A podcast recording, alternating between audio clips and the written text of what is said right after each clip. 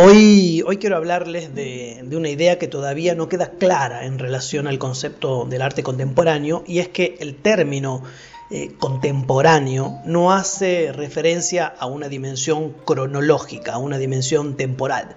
Eh, arte contemporáneo no es el arte que se hace hoy, sino que arte contemporáneo hace referencia a, una diferencia en el modelo de producción artístico, a una modificación en las formas de producir arte. Em, la crítica de arte, Ablina Lesper se quejaba no hace mucho, que el arte contemporáneo había de alguna manera secuestrado o, usurpado el término contemporáneo para sí mismo y que habría modificado su sentido original produciendo una suerte de manipulación del término en beneficio propio.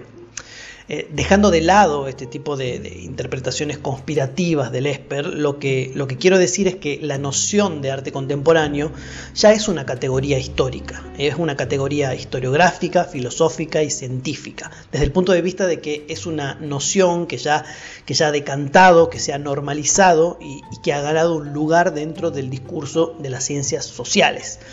Eh, quizás no sea el nombre más apropiado para, interpretar o para describir el, conjunto de fenómenos que intenta explicar y también puede guardar cierta ambigüedad en tanto que hace referencia a un momento temporal, pero, pero todos estos, estos problemas también se han generado a lo largo de toda la historia del arte. Eh, es decir, existen pocos periodos históricos o estilos artísticos que tengan un nombre apropiado para designarlos. Eh, no lo tiene el cubismo, no lo tiene el barroco, no lo tiene el dada, eh, no lo tiene el conceptualismo. Eh, estos nombres que la historia del arte les otorgó, que les, que les asignó, no describen del todo lo que fueron verdaderamente estos movimientos y mucho menos las sutilezas internas que tiene cada uno de estos estilos, cada uno de estos periodos.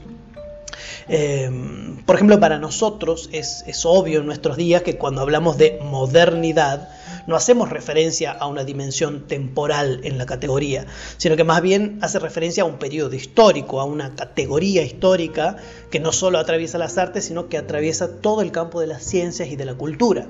Eh, por supuesto, la categoría de contemporáneo no es una excepción a todo esto, también resulta una categoría inadecuada y también ha generado y va a continuar generando estas ambigüedades. Sin embargo, desde el punto de vista académico, su uso ya está eh, de alguna manera estabilizado. Entonces, lo que queda claro es que arte contemporáneo no hace referencia al arte actual, no, hace referencia al arte que se hace en el presente, sino a un modelo de producción de imágenes, de objetos y de acciones artísticas. Esta diferencia es muy importante desde el punto de vista de la crítica del arte, desde el punto de vista del análisis histórico y sociológico del arte, porque el presente es un periodo plural en donde bueno, conviven muchos modelos productivos, eh, conviven varios paradigmas que plantean modelos o modos de producción, de interpretación y de valoración diferenciados. Es decir, no todo lo que se produce en la actualidad desde este punto de vista es arte contemporáneo. Pero también podemos decir que ciertos aspectos de ese paradigma contemporáneo, al no entenderlo desde el punto de vista eh, cronológico, sino como un modelo, ya están presentes en otras épocas históricas, como por ejemplo en Duchamp, en los ready-made de Duchamp, por ejemplo. Bueno, este es un tema muy interesante que podemos desarrollar también en, en otro momento.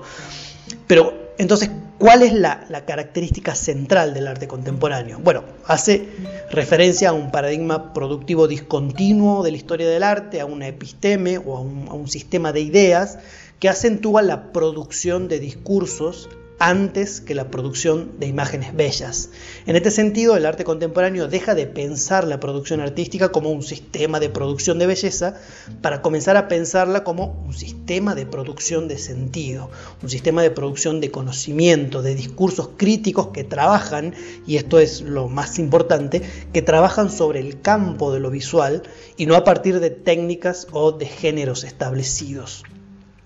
Eh, Paul Preciado, un, filósofo español contemporáneo, solía decir que los movimientos de resistencia política, como el movimiento feminista o los movimientos de reivindicación racial, son movimientos de expropiación de las técnicas de producción de sentido, movimientos de expropiación de las técnicas de producción de verdad, dice él. El arte contemporáneo de alguna manera opera en esa misma clave, ¿no? de alguna manera expropia o utiliza los medios que históricamente ha desarrollado el arte, que estuvieron orientados hacia un fin estético y que tenían como ideal la producción de la belleza, para modificar ese sentido y proponer nuevas formas de entender el arte que nos ayuden a comprender mejor el mundo contemporáneo.